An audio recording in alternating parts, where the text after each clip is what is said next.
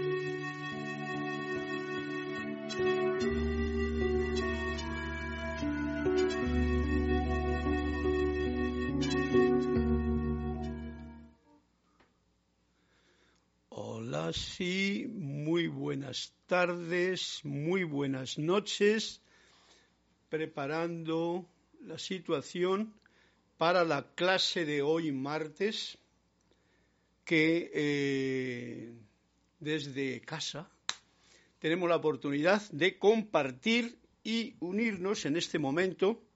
La clase es la voz del yo soy y yo soy Carlos Llorente, que tengo el gusto de poder compartir con ustedes estos momentos, abrir mi corazón, un poquito de mi visión de la vida también, para poder, a través de las enseñanzas de los maestros ascendidos y de los seres de luz, poder iluminar este momento del presente y tener la oportunidad de conectarnos o reconectarnos de nuevo con esta conciencia de unidad y esta conciencia del verdadero ser que nos anima, o sea, que nos da ánimo, que nos da, nos mantiene el alma a todos.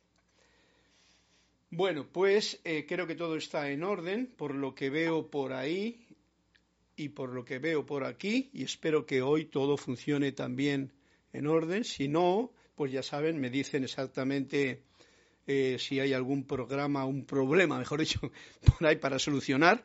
Mientras tanto, ya para comenzar voy a leer porque veo que hay ciertas personas que están conectadas y vamos a saludarnos todos. María Luz Infante, bendiciones desde Santiago del Estero, Argentina. María Luz y Blanca también. Rosaura Vergara, buenas noches, Carlos. Bendiciones para todos desde Panamá. Naila Escolero, hola, buenas tardes, saludos desde San José, eh, Costa Rica. Hoy quiero la página 290. Gracias, Naila. La tendremos. Flor Eugenia Narciso nos saluda y nos da bendiciones desde Cabo Rojo, Puerto Rico. Y nos pide también la página 88. Rosaura Vergara me gustaría, la página 105, oye, pues parece que hoy vamos a tener, pues como hacía el Maestro Jesús, eh, historias, cuentos que nos van a dar ya la pauta de la clase. Bien, así me gusta. Gracias por vuestra colaboración. María Laura Mena, desde... A ver, bendiciones, amigo. Buenas noches y abrazote cuántico desde Argentina, por supuesto. Y Naila Escurero, perfecto sonido e imagen. Gracias por el reporte de sintonía, Naila, porque sí, esta vez uno va aprendiendo, uno va aprendiendo las técnicas de esta tecnología moderna en la que estamos metidos online, o sea, dentro de la línea, dentro de la red, pero hay que aprender, porque si no, no estamos no tenemos esa oportunidad, no tendríamos esa oportunidad que gracias Padre que la tenemos. Eh, María Laura Lozano, página 337. Gracias, María Esther Correa Vergas. Buenas noches y bendiciones. Charity del SOC, muy buenas noches. Carlos, Dios te bendice. Desde Miami, Florida. Dania, Denia Bravo, buenas noches, Carlos. Bendiciones de luz y amor. Saludos desde Home Mills, norte de Carolina, USA. Marleni, Marleni Galarza, millones de bendiciones, hermanos, desde Perú, Tacna, abrazos de luz, y Alonso Moreno Valencia, desde Manizares, Caldas, Colombia, nos envía un saludo. Bueno, pues estos son saludos que aquí, como veis, a nivel mundial de esta parte de las Américas, América del Norte, América del Centro, América del Sur, que es América en realidad, el lugar donde la libertad debería o ha de manifestarse en los que no se han manifestado y será el reto para que lo llevemos a cabo todos. Esa liberación de la... ¿De qué nos podemos liberar? pues el que se sienta con grilletes, como decía mi amiga de Argentina, o el que se sienta con un esclavo, o el que se sienta de alguna forma, hay que liberarse, pero que conste que la única liberación posible es de las propias ataduras que nuestra propia mente hace. Las otras son como reflejos de lo que, de lo que dentro de uno tiene. Ojo al dato. Eh, ¿Recordáis aquel, aquel cuento, no sé quién le contaba, a ver si, mira, le voy a contar yo aquel cuento de aquel que estaba en la cárcel, llevaba ya 20 años en la cárcel, no salía de, su prisión, era una torre oscura con una puerta que siempre estaba cerrada, pero no se había dado cuenta que en realidad no estaba cerrada, sino simplemente no la había intentado ni siquiera abrir, porque la puerta estaba abierta. Un día después de 20 años salió, se fue donde la puerta, pues, tiró de la puerta, vio que estaba abierta, más no había nadie, no había nadie, salió del lugar y en realidad estaba libre. O sea, es un ejemplo que le contaba a mi manera, ¿no? Eh, ni siquiera me había ocurrido contar este cuento, pero ya empiezo con uno de ellos, para que nos demos cuenta cómo la prisión fundamental en la que podemos encontrarnos es nuestra propia mente. Recordemos por un momento que nosotros vemos el mundo como le vemos y nuestro mundo como le vemos y le creamos, porque nosotros lo estamos generalmente programando, diciendo lo que es, lo que uno quiere, lo que uno no le gusta, lo que uno le gustaría, y ahí está uno creando este mundo. Entonces, es uno mismo el que puede crear una prisión o la liberación. Es uno mismo el que puede crear eh, un infierno, si se engancha con cosas raras, o un cielo, viviéndole con la naturalidad de la vida que en realidad es eso, un cielo, el cielo en la tierra. Venga a nosotros tu reino, es no, venga a nosotros no, vamos ya a sentir el reino del cielo aquí en casa. Y eso implica liberación de los programas que uno pueda tener ahí que te aten. O sea, que es cuestión mía el que me sienta aprisionado o libre. Todo lo demás lo dejo a su experimentación personal. Si hay alguna pregunta que hacer, no duden en hacerla, ¿vale? Al respecto, porque es un poquito un tema un poquito peliagudo cuando se habla así de repente y parece que en vez de decir que la culpa la tiene fulanito y tal, pues resulta que soy yo el que no soy capaz de abrir la puerta de mi prisión, mi propia mente, mi poco yo, y salir de esa prisión temporal que uno ha creado. Bien, pues como debemos de hacer en este momento, además de agradeceros vuestra presencia, vuestra asistencia, vuestro reporte de sintonía, vuestros comentarios si tenéis alguno que hacer o preguntas. Ya me habéis dicho que suena esto bien, así es que me quedo tranquilo y espero que todo esté, como dice aquí, conexión excelente. Me lo avisa todo aquí. Qué bueno. Pues vamos a hacer esta reconexión consciente que yo os invito a hacer, poniendo la atención en esto tan hermoso y sagrado como es la propia respiración, el propio aire que, alimentando mi cuerpo físico, me da la vida. Tomamos aire, soltamos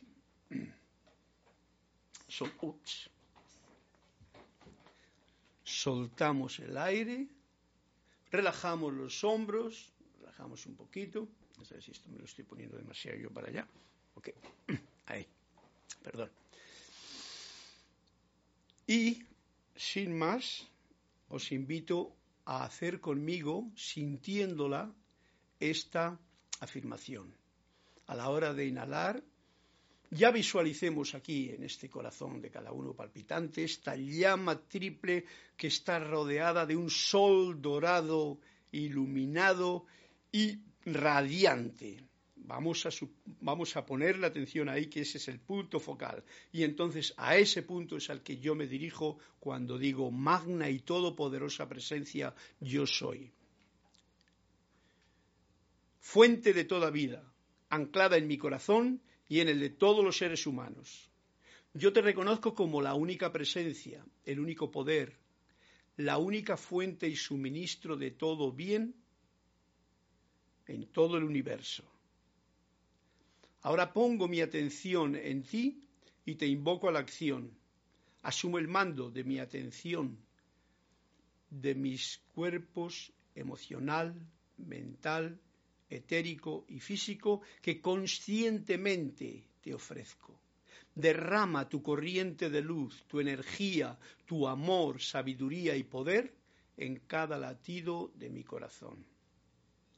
Ahora encaro tu eterno amanecer y sol de mediodía y recibo tu magna presencia, esplendor y actividad en esta actividad de clase que estamos activamente participando ahora.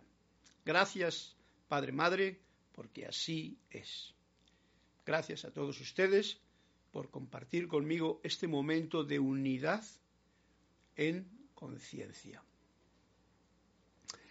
Y continuando este programa de hoy, que va a ir pues por donde va. En principio, como ya me habéis pedido cuentos, vamos a ir directamente a este cuento que nos pide Naila Escolero.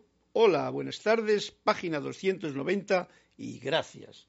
Vamos aquí, la página 290 y veamos a ver qué nos depara este cuento introductorio, que nos dice así, Naila. Los discípulos quedaron desconcertados cuando oyeron al maestro decir que el mal, visto desde una perspectiva más elevada, es bueno. Que el pecado es una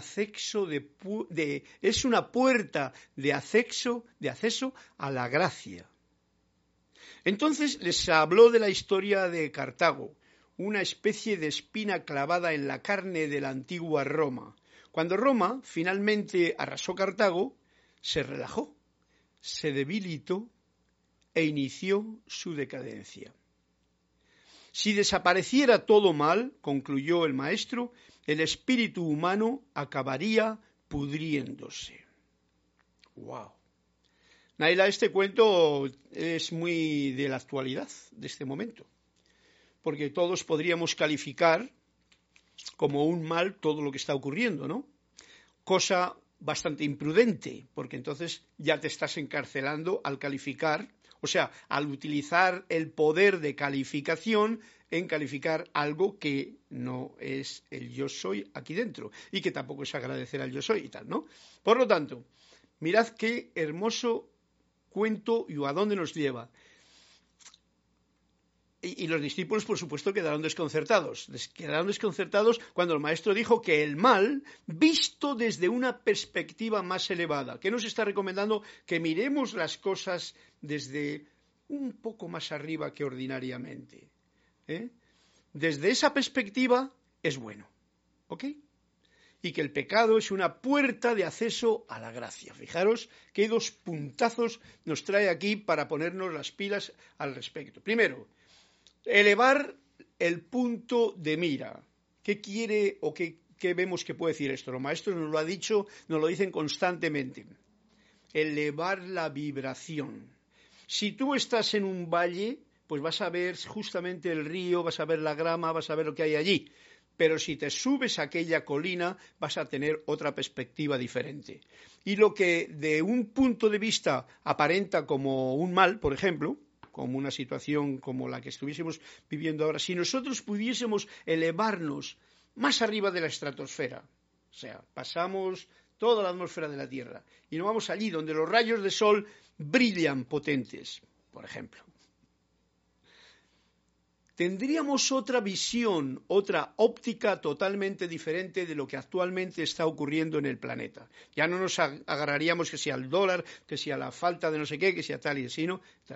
Entonces, esa visión es la que nos recomienda el, el maestro tener en principio para saber además de que eso, en el plano en el que estamos, como diría en el ejemplo, es una especie de bien de mal necesario, vamos a poner el juego así, porque generalmente cuando no hay nada que esté haciéndote, pinchándote, ¿eh? el pinche tirano que, decía alguien por ahí, ¿eh? si desapareciese todo mal, como dice el cuento, concluyó el maestro, el espíritu humano acabaría pudriéndose. Y esto indica que uno se estanca.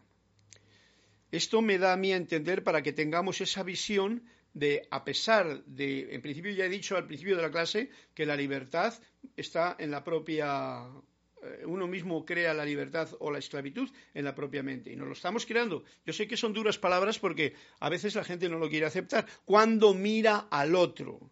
Uno debe de mirarse a sí mismo para ver en qué puede uno solucionar su estado prisionero o de esclavitud o puede también liberarse y también puede subir la vibración para poder ver lo que aparentemente es un mal, ver, sin meterse en los detalles que pueden traer conflicto del poco yo, sencillamente ver que está sacando a muchas personas de un estancamiento en el que, si ahora nos quisiésemos acordar, estaba metido el personal. ¿Mm? Claro que es con una situación bastante penosa ¿eh? y triste, pero así es el poco yo del ser humano que no que no que le gusta más estancarse que ir para adelante para adelante, quedarse en lo debilitado y dice, el espíritu humano acabaría pudriéndose. Fijaros lo que son palabras duras las que dice aquí el cuento y el maestro, ¿no? Se pudre, se estanca, todo se, se pudre, sí, en efecto, ¿no? Como aguas estancadas. La vida fluye, el sol todos los días se levanta, todos los días se acuesta, las nubes corren, la tierra gira, eh, eh, todo anda en movimiento, todo cambia, mis células cambian. y ahora yo, con mis eh, pensamientos clavados en cemento, estancado. Pues algo falla. ¿Quién falla? La posición que, o la actitud que uno puede tener cuando no fluye con la vida. Y por eso a veces pues, estas cosas vienen a cuento para que aprendamos a fluir con la vida y ver la vida mía, la tuya, cada uno la suya, desde una perspectiva más elevada, más alta vibracional, lo cual además es beneficioso porque de esa forma nos tiene como encandilados, nos tiene alerta, nos tiene dispuestos a ver qué es lo que hay y a poner muchos de los valores que creemos dados por entendido, los ponemos al día, los puntos sobre las IES. Ok, gracias. Eh, Naila Escolero por este cuento, estaba muy, muy puntual. Y tenemos otro que es el de Flor y Eugenia, que es en la página 88. Página 88. Vamos a ver, ¿por qué no? Voy a coger este a ver si está aquí en la página 88. ¿Hay algo? Este es el antiguo.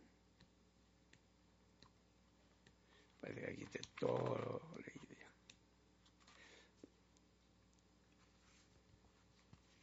Se llama mediación. ¿Dónde está el lapicero? Aquí.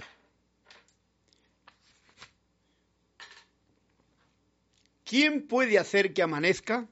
Ya sabéis que amanece todos los días, pero importante es encaro tu eterno amanecer en uno mismo. Nos dice el título de este cuento, Mediación. ¿Para qué necesitáis un maestro? Le, preguntó un visitante a uno de los discípulos. Y respondió, para calentar el agua hace falta un recipiente que sirva de intermediario entre dicha agua y el fuego. Fue la respuesta. Muy agudo, no se mojó las manos el, discípulo o el alumno fue al grano con esto, ¿no? Poniendo otro ejemplo, sabéis que esto nos da siempre las pautas para que cada cual haga su, su, su acreencia de lo que el cuento significa. Para calentar el agua, esta es una imagen, hace falta un recipiente que sirva de intermediario entre dicha agua y el fuego. Fue la respuesta. Daros cuenta de que esto tiene mucha inteligencia, este cuento, porque es para calentar el agua, no para que el agua esté todo el tiempo hirviendo y tengas un caldero. Porque recordemos, yo siempre lo daré por fundamental, ya que esa es la, la información fundamental de los maestros ascendidos, es que el maestro está dentro de uno mismo, que la verdad está dentro de ti, que el amor ha de salir de uno mismo para dar. Entonces, sabiendo que esto ya lo único que hace falta es que al principio pues igual hace falta un caldero para que tu agua, tu fuego, se ponga a hervir, se evolucione y no se pudra, como decía el cuento. Nada más que para eso. Y una vez que has servido, ya sabes que tú eres el maestro y tú eres el alumno a la vez. Ese es el camino a recorrer y eso no quita el que tú tengas un instructor, un facilitador, un alguien, un libro, la vida misma, todo porque en realidad si lo miramos desde un punto de vista más elevado, como decía el cuento anterior, todas las cosas que hay en esta vida nos están mostrando, son mensajeras para nuestro recorderis de alguna situación que en este momento justo uno necesita. Así lo veo yo y así me gusta compartirlo con vosotros. Gracias, este cuento estaba muy bonito también para darnos cuenta de la necesidad de un caldero para que hierva el agua, pero luego ya ¿eh? tú te bebes el agua hervida, te haces un tecito, o yo en este caso fresquita, gracias agüita, y así poder continuar el camino, siempre sabiendo y no perdiendo el contacto con tu verdadero yo soy, que, si lo miramos de esta forma, sería nuestro maestro interior más poderoso, el Cristo interno, como lo queramos llamar. Date cuenta que esas son divisiones que estamos haciendo, pero es todo lo que no es el poco yo. Y por eso el poco yo, o los cuatro cuerpos inferiores, conviene ofrecérselos al maestro interno para que todo en tu día te funcione pues de una forma armoniosa, amorosa, correcta y sin eh, estancamientos. ¿Ok? Este es el segundo cuento que ya tiene una enseñanza bien puntual. En eh, Naila Escolero, Rosaura Vergara nos cuenta otro, que es la página 105. Y, ¿por qué no? Uy, tenemos otro que es la página 105. Bueno, ok. ¿Por qué no?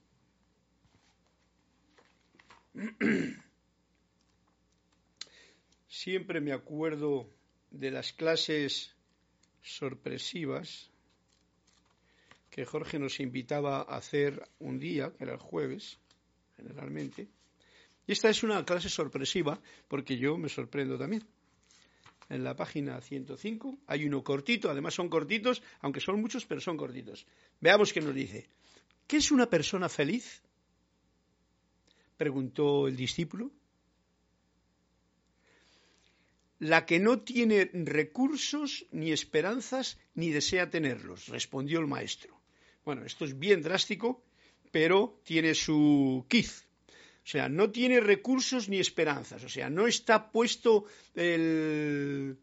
la expectativa en tener cosas para ser feliz. sino que es feliz porque se reconoce como tal. Si llegásemos a este punto, no nos hubiésemos caído del paraíso. Del paraíso terrenal, según nos han contado la historia de la Biblia, ¿no? Porque ¿qué ocurrió en el paraíso? Cuento, ¿eh? Un cuento. Pues que no sé si sería Adán o Eva, estaban, estarían aburridos. El asunto es que vino la culebrita y les dijo, oye, ¿queréis ser como Dios? Pues cómete de, esta, de ese árbol. No, que va. Tú come y verás. O sea, no estaban felices con lo que tenían en ese momento o algo les movió a querer hacer, a querer tener, a querer, y entonces perdieron la felicidad de estar en el paraíso. Entonces, esto es una cuestión muy delicada porque es necesario probarla, ¿no? Probarla en uno mismo.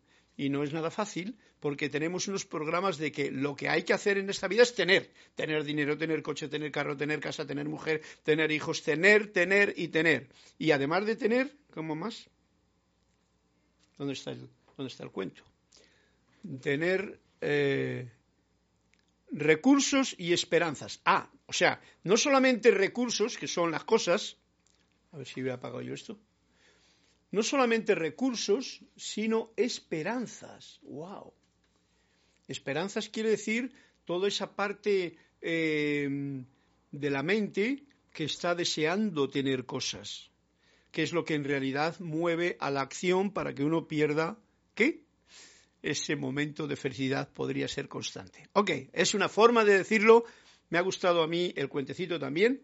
Así es que pasamos ahora, antes de ir a la clase en sí, al cuento de María Laura Mena, que me pide la página 337. Gracias. Y vamos a ver qué nos dice la 337. Luego hilamos todos los cuentos con lo que nos está trayendo Emanuel a cuento hoy. En la página 337, el cuento es... Eh, ¿No hay? 337, sí que hay cuentos, sí.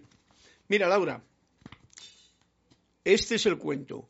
¿Cómo se obtiene la felicidad? O sea que, vamos, el uno lo mismo y el otro igual. A ver qué punto de vista nos trae aquí. ¿Cómo se obtiene la felicidad? Aprendiendo a contentarse con lo que se tiene. Ok. Como veis, están unidos los dos cuentos en lo que está trayéndonos a algo muy importante para tener presente en nuestro día a día hoy, no más tarde, aprendiendo a contentarse, o sea, estar contento, estar feliz ¿eh? con lo que uno tiene, estar agradecido por todo lo que tenemos, que tenemos cantidad de cosas. Si tienes la vida, tienes aire para respirar, tienes alimento, tienes una casa, tienes Internet, como nosotros en el caso nuestro, que conste que cada cual tiene lo que tiene y lo que ha soñado tener o lo que ha las oportunidades que ha cogido en la vida.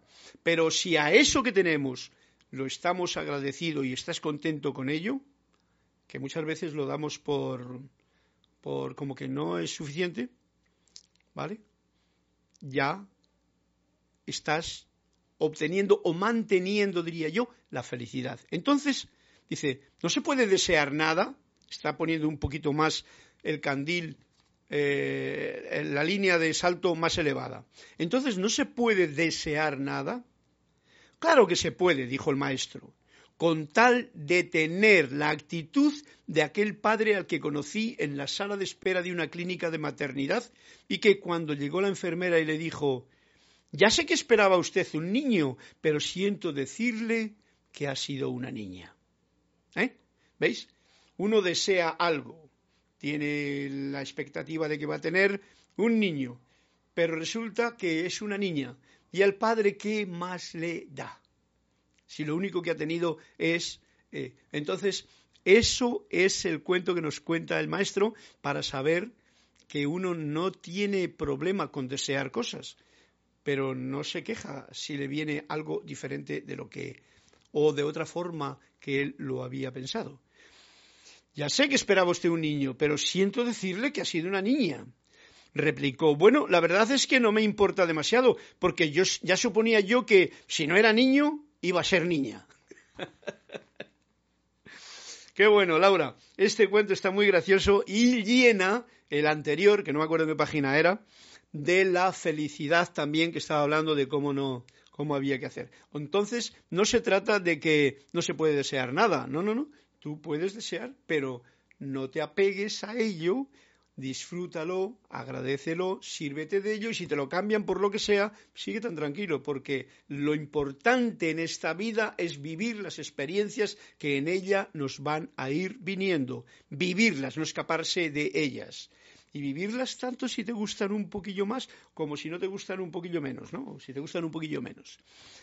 Bien, pues eso ha sido la, la, la ración de cuentos que hemos tenido hoy. Ahora vamos a ir directamente, vamos a ver un momentito a ver si hay algún comentario más por aquí. Millones de bendiciones, hermanos, desde Perú, Tacna, abrazos, Marlene y Alonso Moreno, Diana Liz, desde Bogotá, Carlos Luz y bendiciones, gracias. Raúl Niebla, saludos y bendiciones, Carlos, desde la Ribera Baja, California, Sur, México, y Naila Escolero, un mensaje que dice, estoy de acuerdo con tus comentarios, muy acorde a la realidad actual. Sí, en efecto, daros cuenta de que estamos justamente en este momento, yo como sabéis, no sé el cuento que vais a pedirme, no sé lo que va a decir ese cuento, pero sé que está escrito con una persona que, tenía eh, conexión verdadera. Y entonces no tengo ninguna duda que nos va a mm, iluminar el camino. Em, César Mendoza, bendiciones, Carlos y a todos y Emily Chamorro Molina, buenas noches, bendiciones desde Santiago de la Ribera, en Murcia, España. ¡Wow! ¿Cómo madrugas por la mañana para estar en la clase? Gracias, Emily Chamorro. Un fuerte abrazo para ti hasta España, hasta Murcia.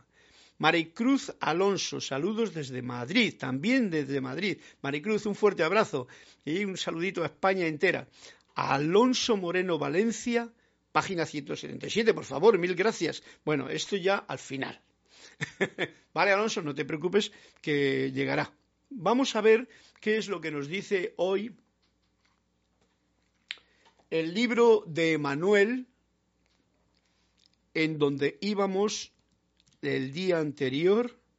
Habían hecho una pregunta a Emanuel muy especial. Sabéis, un recuerdo más, que estamos más allá del planeta Tierra. Por eso os he llevado yo a elevar la visión en visualización a subir arriba, no quedarse estancado en, las cosas de aquí del momento, sino en algún momento, la meditación, por ejemplo, elevarse, elevarse por encima de todo esto, de la atmósfera incluso de la Tierra, para poder ver desde más alto, con una vibración más pura y más luminosa, las bondades que están sirviéndose constantemente en este frugal, frugal, ¿no? ¿Sí?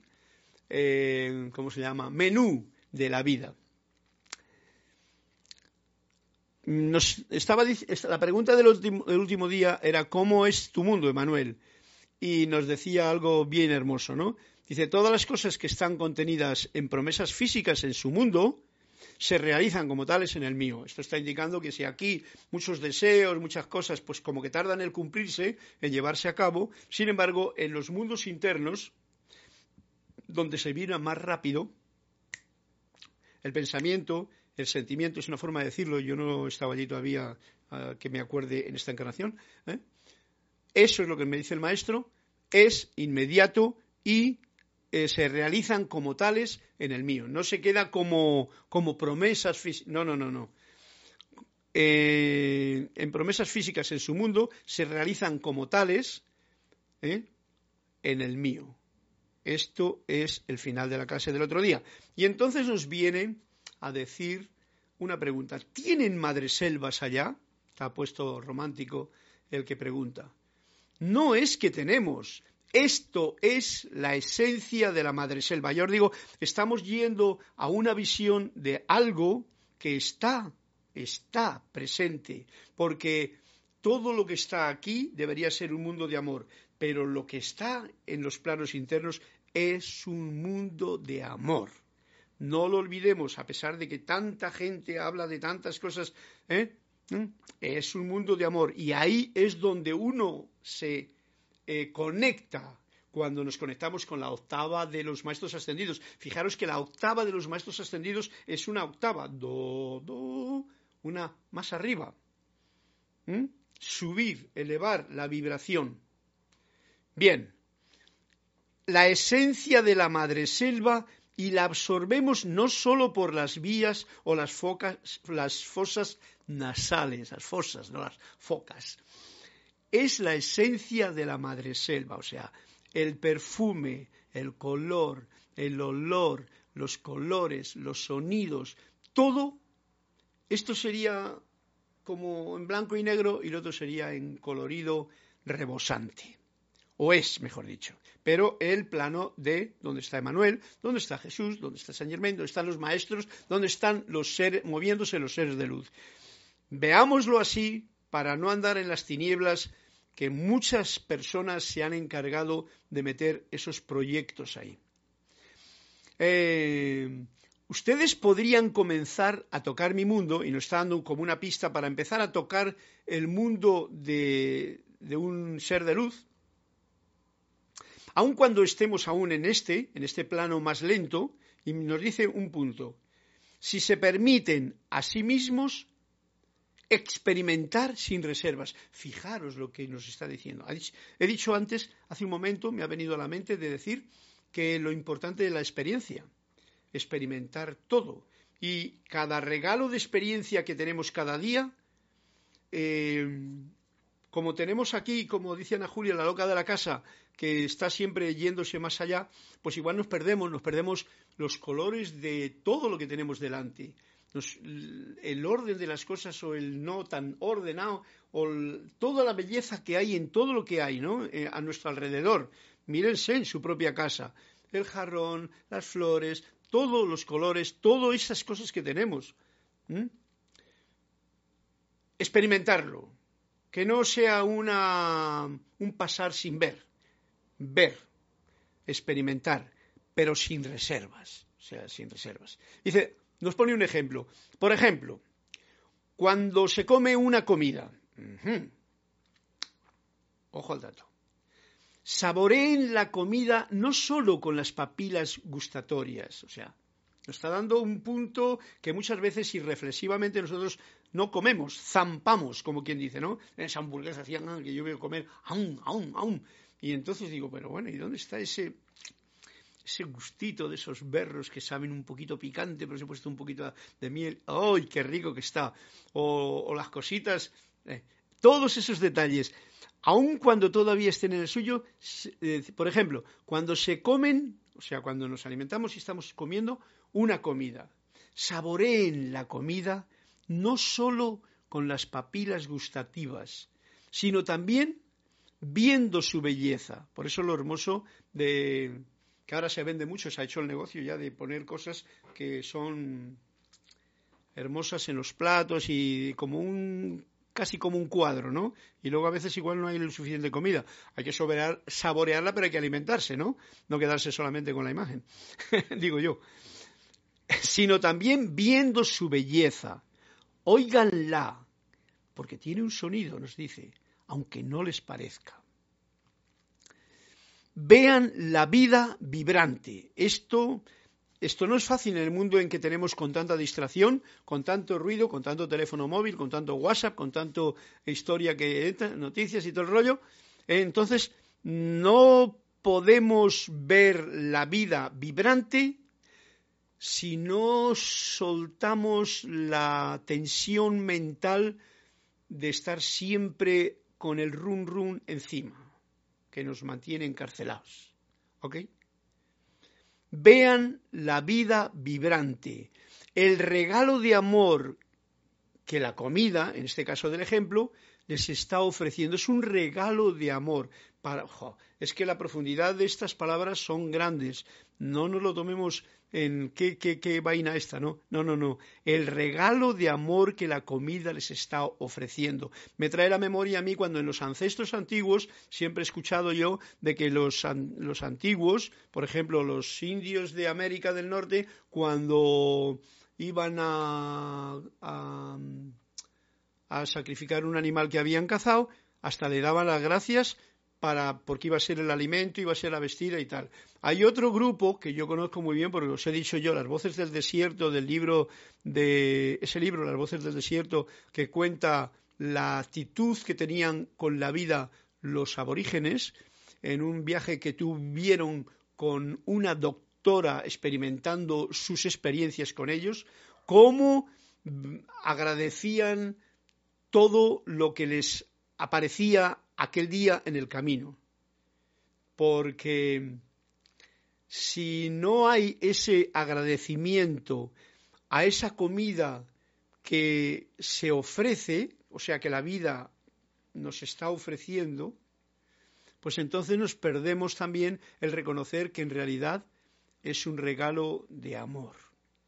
Bueno, estoy como profundizando en esto para yo mismo ser más consciente, yo, vosotros haced lo que queráis, yo mismo ser más consciente de cada vez que coma, estar más entusiasmado con los sabores, los colores, como decía aquí, incluso los sonidos, aunque no les parezca. Me acuerdo de una vez cuando fuimos con Jorge allí a comer a un sitio que hacías que una aceituna de la comida y ¡pum! y explotaba y te daba un montón de sabores en la boca y explotaba como si fuese una pompa de jabón con gas o con no sé qué, que sabía muy rico. Bueno, era un ejemplo de una especialidad que a Jorge le gustó probar también porque estaba allí en, el viaje que hicimos a, a Francia. Dejen que su propio cuerpo, o sea, permitir que el propio cuerpo absorba la luz y la delicia de la misma porque todo es, que tener una visión de que lo que te estás comiendo no es un, no es una lechuga, un tomate, un, limón, una, eh, unos berros, un pollo o un pescado, lo que queráis, no vamos a hacernos ahora locuras mentales, dejen que su propio cuerpo absorba la luz y la delicia de la misma. El reconocer eso es estar en un estado de agradecimiento a la hora de, de alimentarse. Y precisamente eso va a traer también a mantener un estado de conciencia bien despierto, bien alerta y por supuesto no entrar en una rutina a la hora de disfrutar de la comida. Coman lentamente, con compasión, ¿eh? porque date cuenta que muchas veces estamos comiendo igual algún, algún bichito y entonces pues hay que tener la compasión de que este animal eh, se ha ofrecido de una forma u otra, es una ofrenda de él, de su vida, para que yo me alimente, para mi cuerpo. Coman con conciencia, o sea, ser conscientes para todo, pero y a la hora de comer. Y comenzarán a ver cómo luce mi mundo. O sea, si nos vamos a esa dimensión de sensibilidad a la hora de, eh, de alimentarnos, con conciencia, con sabiendo que estamos absorbiendo luz y vida y delicia de la misma alimentación, sentir y ver el color y el sabor y los olores y, los sonidos, pues entonces, ¿qué ocurre? Mm, comenzaremos a ver cómo luce mi mundo. Esto es para responder a la pregunta, así nos daremos cuenta. Es esencialmente lo mismo, pero mucho más. Nos ha puesto un ejemplo de la comida, pero mucho más porque ya en colores y en todo, pues bueno, no sé, debemos de cada cual imaginarse lo que pueda y si no, pues experimentarlo. Y cuando uno experimenta, tiene otra dimensión en la situación de su experiencia.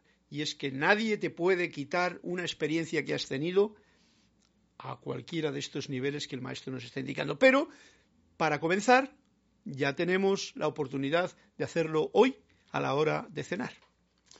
Por lo menos la tengo yo, de nuevo. Porque hoy la comida lo he disfrutado, pero mucho, y no me acordaba yo, no había leído esto. Dice así en la siguiente pregunta, la mente, la mente esta que nos puede esclavizar o liberar, puede estirarse en un universo, ajá, muy importante esto, que gira eternamente hacia adentro, o sea, este universo va para adentro, lo mismo que hacia afuera. Recordad, eh, no sé si habréis visto, supongo que sí, porque hoy día todo el mundo ve los vídeos que, que nos ponen, eh, había uno que había como un ojo y uno se metía por el ojo de una chiquita que estaba tumbada y entrabas por el microcosmos para adentro, para adentro, para adentro y resulta que veías galaxias, eh, bueno, un mundo entero dentro. Esto todos vosotros lo sabéis. Hay un mundo entero dentro de esta carcasa o este traje superficial que es el que tengo para navegar en este plano de la materia, en la conciencia. ¿eh? en la conciencia, porque eso es el mundo donde uno entra. Y hay conciencia hacia adentro y hay conciencia hacia afuera, con las galaxias y con todo ese asunto, como os he dicho antes, elevar nuestra vibración con la visualización, visualizándonos incluso que nos subimos más arriba de las torpezas que en el plano de la Tierra ocurren. Lo mismo que en uno en expansión, eh, lo mismo que en uno, eh, perdón, la mente puede estirarse en un universo que gira eternamente hacia adentro, lo mismo que en uno en expansión eterna. La expansión de este mundo es eterna. La mente, mm, cuando está mm, esclavizada por los pensamientos de la masa, los programas de la, de la masa, vamos a llamarlo de la sociedad o del sistema o de lo que me han enseñado o de lo que yo me he aceptado y me he autoenseñado también, cuando está uno en el run run de eso, pues entonces no, no puede entrenarse en ir ni para arriba, expandiéndose eternamente, ni para abajo. Por eso nos encontramos muchas veces pillados en esta situación en la que uno se pone hasta triste, ¿no?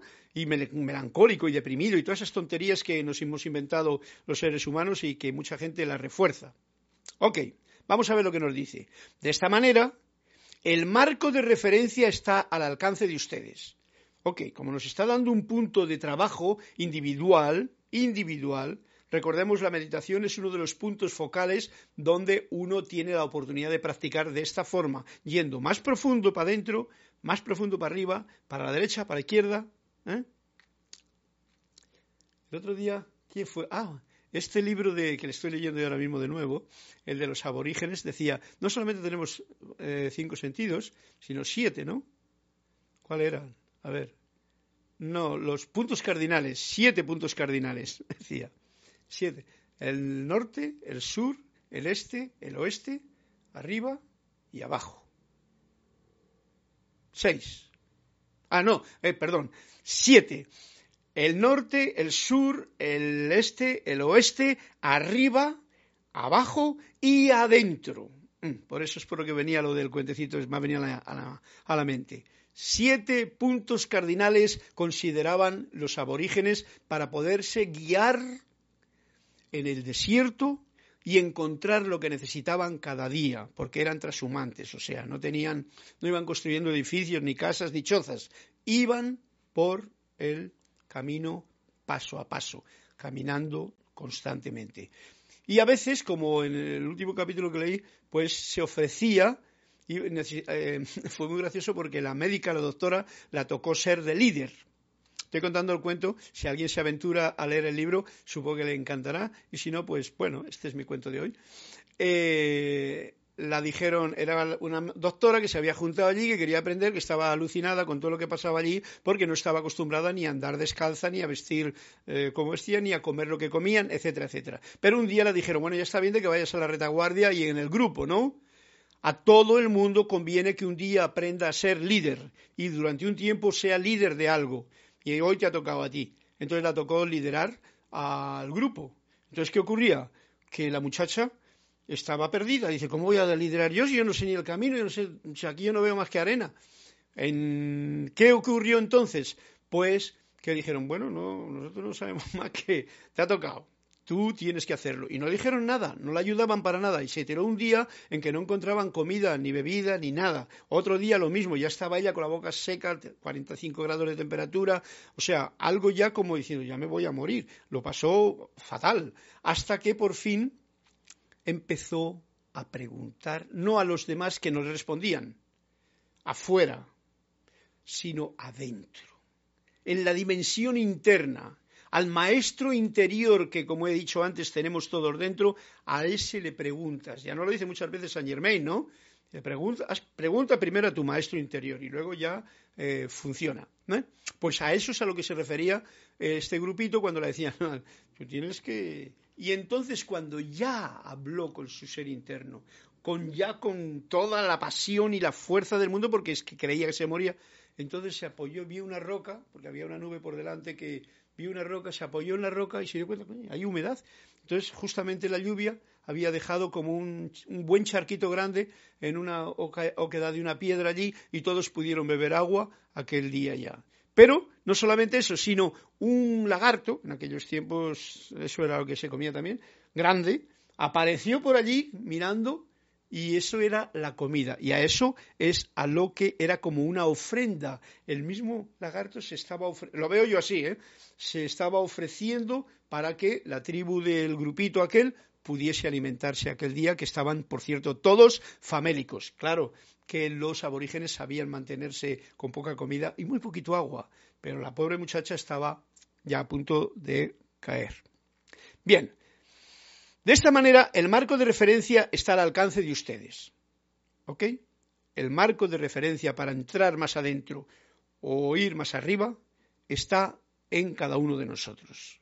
A medida que se profundiza, por ejemplo, en las ciencias físicas, en los mundos dentro de los mundos, dentro de los mundos, o sea, un mundo, otro mundo dentro, profundizando, se da una expansión de la conciencia, nos está dando un punto para que no nos quedamos en la superficie, que va más allá de todas las cosas. Se da una expansión de, la conciencia que va mucho más allá de todas las cosas de la superficie. Esto cuando nadamos, cuando si habéis nadado todos y os me habéis metido, yo me he metido con scuba diving y con botellas, ¿no?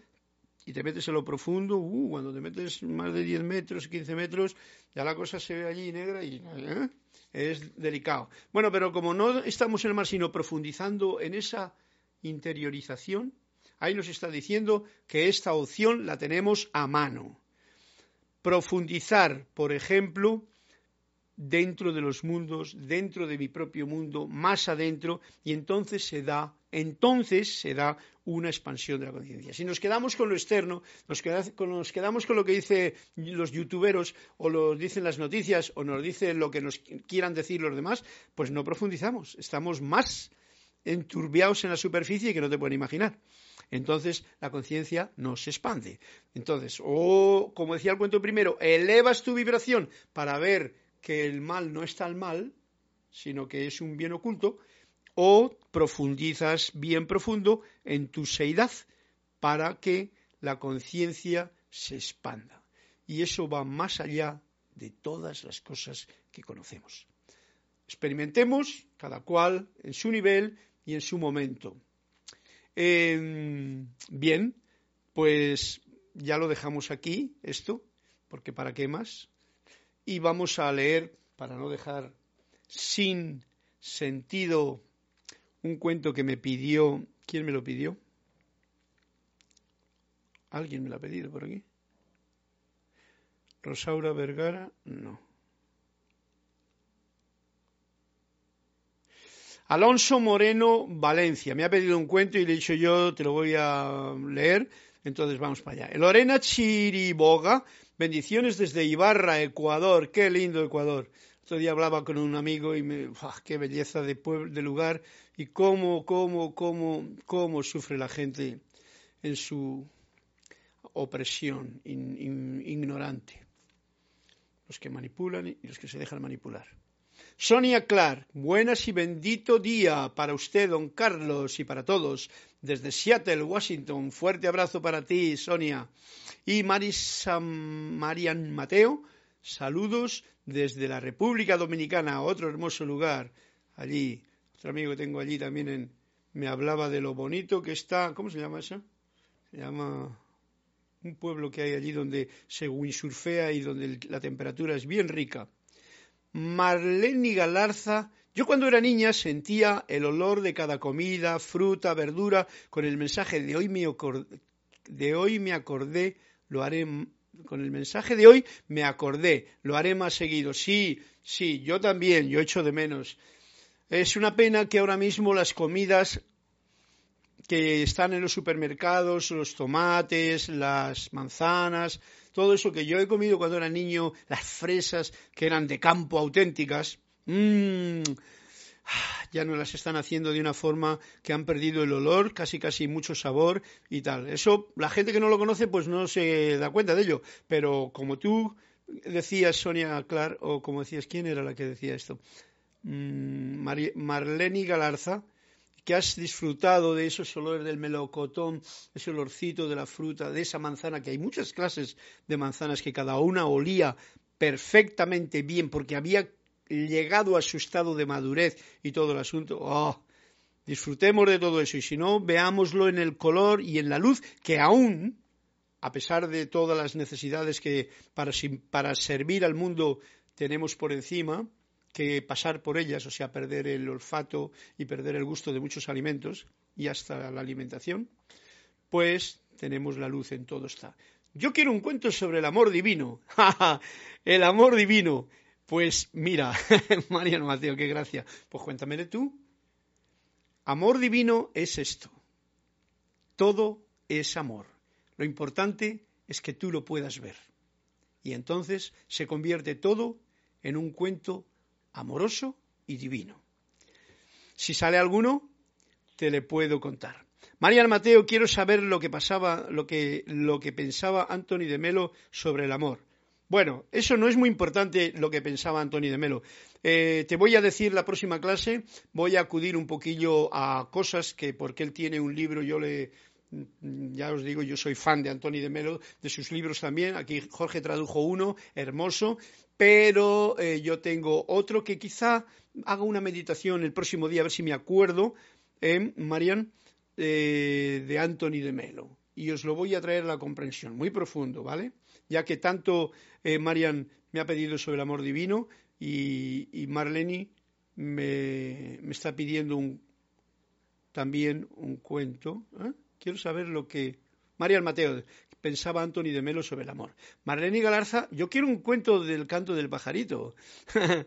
Marian Mateo, es cierto, ya las frutas no traen el olor, no, ya no es lo mismo que antes. Gracias, Carlos, Marian Mateo. Ok, bien, pues vamos a por este cuentecito que me ha pedido antes eh, mi amigo y hermano del alma Alonso Moreno Valencia para terminar la clase con este 177 y quizá un poquito de música, si me da tiempo a hacerla, que hoy no la he hecho. Puedo tocar hasta el piano o algo. A ver, voy a colocar. Ups, que no se me caiga. Página 177. En honor vamos a cantar un cuento más.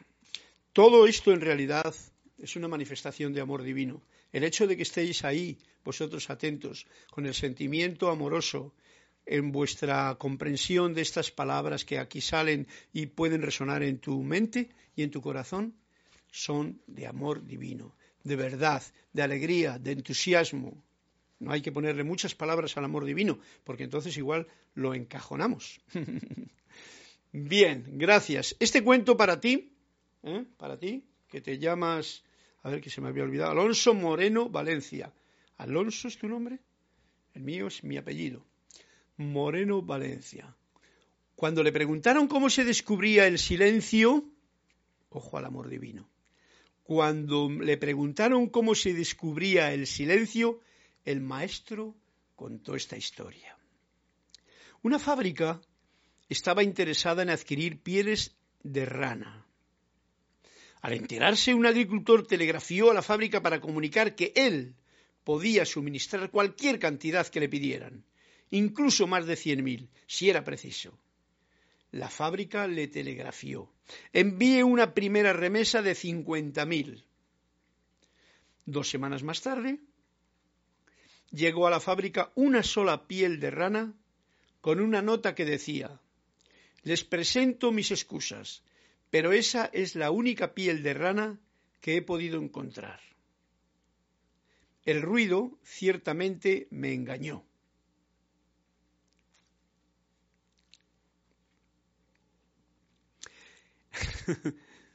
¿Comprendido? Daros cuenta de lo que, de lo que ocurre. Eh, la pregunta era, ¿cómo se descubría el silencio? Y ahora viene el cuento del tío de la fábrica que quiere miles de, pieles de rana y el otro que responde rápidamente y dice, ups, no tengo más que una piel de rana, que es la que envió. Y dice, el ruido ciertamente me engañó. El ruido de todo esa cosa de la fábrica, del negociado, eso es ruido. ¿eh? Vayamos al principio de la clase, cuando vemos que nosotros mismos nos encarcelamos con nuestro propio ruido mental. Pues eso es lo que le engañó y ya no pudo dar más que una piel de rana, que era lo que pensaba que él podía, porque 50.000 pieles de rana son muchas ranas. Mucho. Bien, más tarde diría el maestro, examinad el ruido que hace la gente. Luego, comprobad el ruido que hacéis vosotros. Y descubriréis la nada, el vacío y el silencio. O sea, nos invita a examinar el ruido que hace la gente. También nos invita a que comprobemos el ruido que hace cada uno. Esto es muy importante, os lo digo yo, porque es una de las cosas que todos os habréis dado cuenta, el ruido constante que estamos metiendo cada uno con su parloteo.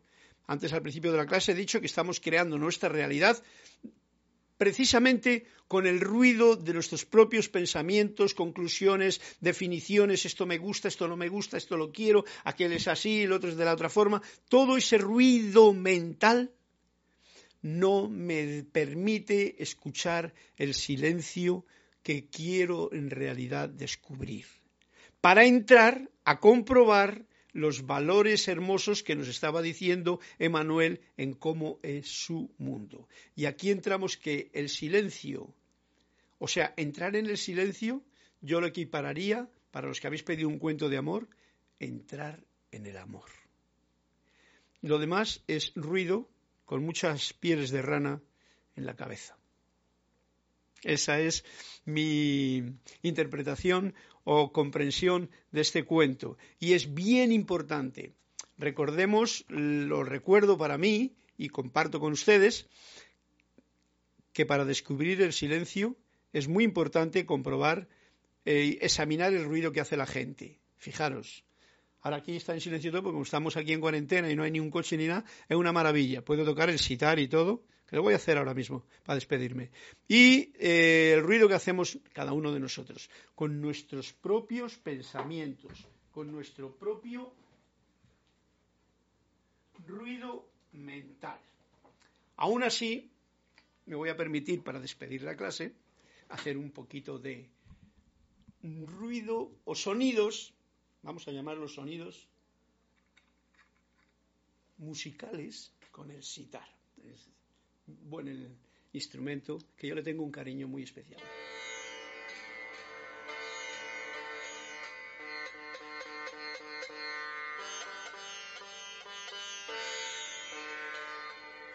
Y con esto vamos a despedir la clase, dándos las gracias por vuestra atención, por vuestros cuentos, por vuestra alegría interna y por poder sacar el mejor partido de la sustancia de estos cuentos y de la sustancia de la comida o la cena o lo que vayáis a preparar ahora.